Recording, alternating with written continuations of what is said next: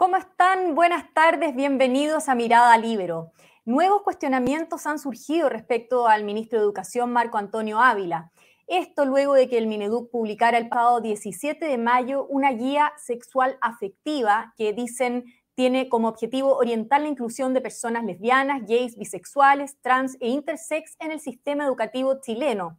Uno de los puntos en cuestión tiene relación con ejercicios sugeridos para niños de kinder, polémica que abordó el mismo Ávila y calificó como una caricatura.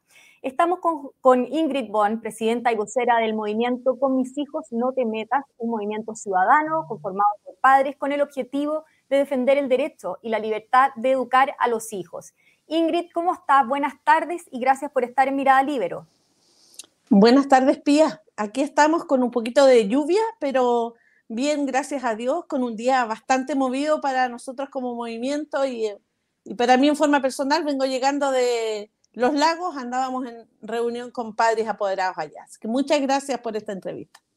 Mm, claro que sí. Bueno, usted está ahora en Temuco, así que, eh, bueno, primero partir eh, comentándole que no es la primera vez que material del Mineduc es cuestionado. Hace unos meses, eh, apoderados habían reclamado por contenido relacionado con eh, la, orientación sexual que venía en cuadernos eh, que reparte la JUNAEP. Y ahora se acusa al eh, Mineduc de adoctrinar a través de esta guía de sexualidad afectiva. Partí preguntándole qué, qué aprensiones tiene respecto a este instructivo. Las aprensiones son las que hemos tenido desde hace varios años. Nosotros venimos haciendo un seguimiento a todo lo que Mineduc está implementando en cuanto a estos instructivos, ¿no es cierto?, para eh, las comunidades eh, eh, lesbianas, intersexuales, digamos. y, nos llama mucho la atención y la aprehensión principal es que todo lo que viene saliendo de un tiempo a esta, parte no, a esta parte no está visibilizado y de acuerdo con el derecho y deber preferente de los padres. Y eso es lo que a nosotros nos preocupa y que se esté usando a los establecimientos educacionales para introducir este tipo de actividades normativas, circulares y, orientaciones, eh, sin muchas veces ni siquiera estar de acuerdo en un proyecto educativo de una, de una escuela. Hoy día en la reunión que tuve me decían, nosotros tenemos a nuestros hijos acá. perdona que te interrumpa, sabes que tiene un ruido en el, en el eh, audífono, me parece que si lo estiras o no, eh, solamente estirarlo para que se pueda... ¿Ahí? No, haya interrupción en el, en el, micrófono. Vamos a ver si no, y si no te vuelvo a interrumpir, perdona. Entonces, eh, sí, me, me, decías entonces que eh, estos son los, em, las aprensiones que tienen con respecto a este instructivo en particular, que es algo que no está en eh, las escuelas. Ahí estamos nuevamente contigo, que perdimos la señal. Ahora sí. no. perfecto. Eh, bueno, el ministro Ávila eh, se refirió a esta polémica, la calificó como una caricatura. ¿Qué les parece a ustedes la reacción que ha tenido el ministro? Una falta de respeto más hacia los padres de Chile. No es caricatura el que nosotros queramos proteger y resguardar la inocencia de nuestros niños. No puede ser posible que un ministro de una cartera tan importante como educación hable de que nosotros estamos caricaturizando todo este tema. No, esto es defensa real y protección de la inocencia de nuestros niños. ¿Qué es lo que se pretende con todos estos instructivos? Con todo el respeto que me merecen, todas estas, eh, ¿no es cierto?, minorías eh, eh, sexuales, con todo el respeto que me merecen, pero lo que aquí están haciendo es querer, ¿no es cierto?, introducir todo esto para el macro, para el 100% de los estudiantes y de nuestros hijos, en consecuencia que también el gran porcentaje de alumnos heterosexuales merecen el mismo respeto y también que puedan haber, ¿no es cierto?, eh, oficios, circulares, orientaciones para todos. O sea, hoy día hay un, eh, ver, una obsesión por una agenda propia de este ministerio que nos preocupa en donde no están, por ejemplo, valorizados también y haciendo eh, instructivos específicos y orientaciones para los niños con necesidades educativas especiales por ejemplo, para los niños que son discriminados, que son, ¿no es cierto?, eh, objetos de bullying, como el niño con necesidad educativa especial, el niño más gordito, el niño de pueblos originarios, como lo es aquí en mi región, el niño adoptivo, o sea, tenemos muchas otras no sé cómo nombrarlo, si calidad de niño o, con, con, cualidad, no, con cualidades diferentes, niños con cualidades diferentes. Y para todos debiese ser un trato, ¿no es cierto?, igualitario. Eh, a ver, antes de hacerle, seguimos con los problemas de audio. Yo creo que quizás si probamos sacando el, audífono vamos a tener una, mejor conexión. Y mientras usted hace eso, yo le hago la siguiente pregunta. Em, algunos parlamentarios, y a propósito de lo que usted estaba diciendo, algunos parlamentarios eh, dicen que la educación sexual es una prioridad para el ministerio, en desmedro de otros temas. ¿Usted está de acuerdo con eso entonces? Eh, no creo que sea para nosotros los padres apoderados, creemos que hay otras prioridades hoy día. La pandemia, eh, las brechas que dejó la pandemia son demasiado grandes, extensas. Tenemos hoy día todavía niños en cuarto básico que no saben leer y escribir, eh, que no conocen bien el abecedario y no pueden hilvanar palabras. Eso para nosotros es importante. La salud emocional de los niños y de la comunidad en general.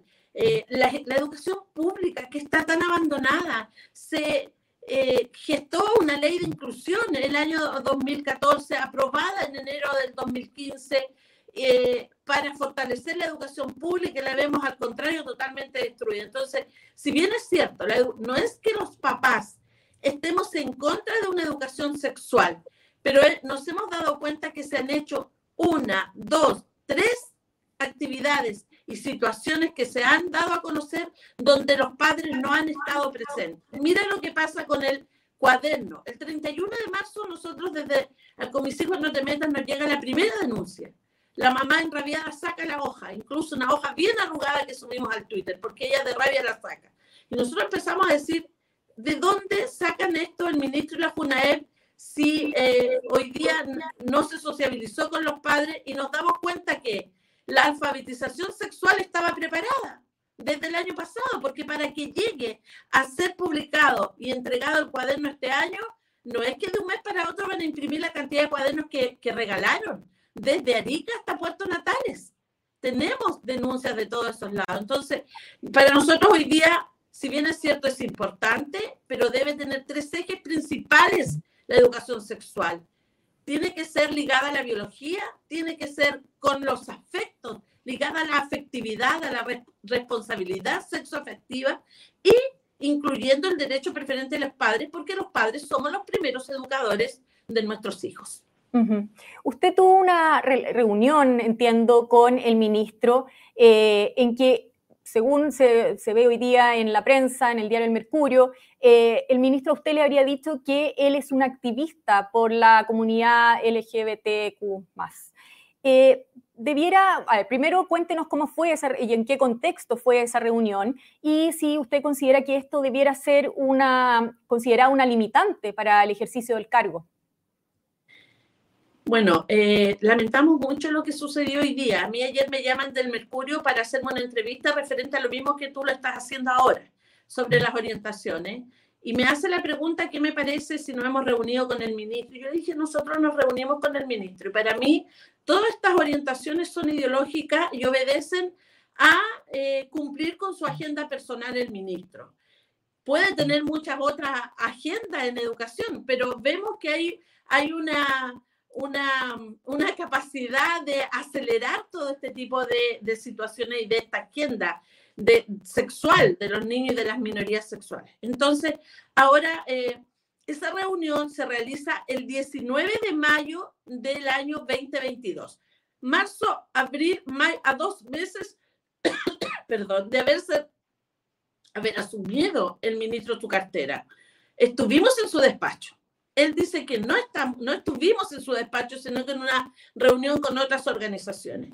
El contexto fue que dos diputadas, la diputada Sara Concha y la diputada Francesca Muñoz, Sara Concha en su minuto miembro de la Comisión de Educación y la diputada Francesca miembro de la Comisión de Familia, eh, nos invitan a em, una organización que se llama UMILCH, la señora Carol Espinaza, y que les habla más eh, concejales y eh, directores de un establecimiento de San Nicolás en la comuna de Ñuble y nos invitan a nosotros como parte de la sociedad civil a hablar del tema de que está sucediendo en las escuelas del adoctrinamiento que nosotros siempre hemos estado luchando por ello. En ese contexto se realiza esta reunión y somos citadas, ¿no es cierto?, en el despacho de, yo no es primera vez que estoy ahí, yo fui presidenta del COSOC del Ministerio de Educación hasta la llegada de este ministro.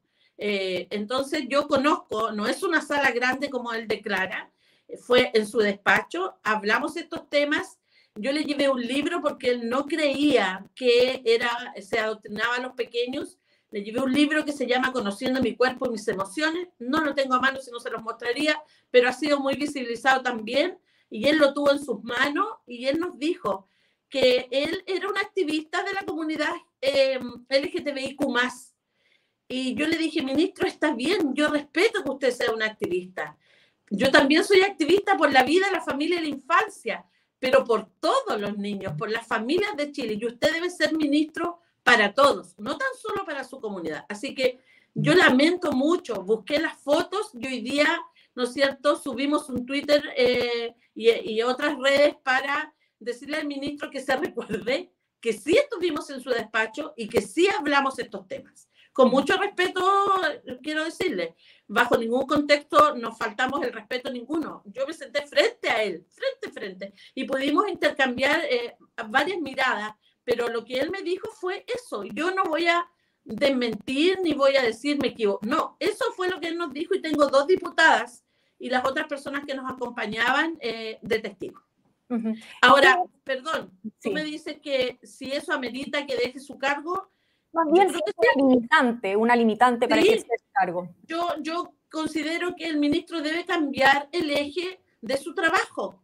La pega hay que hacerla para todos y enfocarse en todos los temas que hoy día eh, nos preocupan en educación, que son múltiples, como te digo, múltiples, demasiado. Hoy día tenemos, por ejemplo, una discriminación dañina con la entrega de los PC y se lo dije yo en su momento. Entonces, eh, es importante eso el reconocimiento de todas las necesidades y darle la misma, eh, eh, digamos, difusión a todas las otras necesidades si es que el ministro y su ministerio quieren levantar esos temas.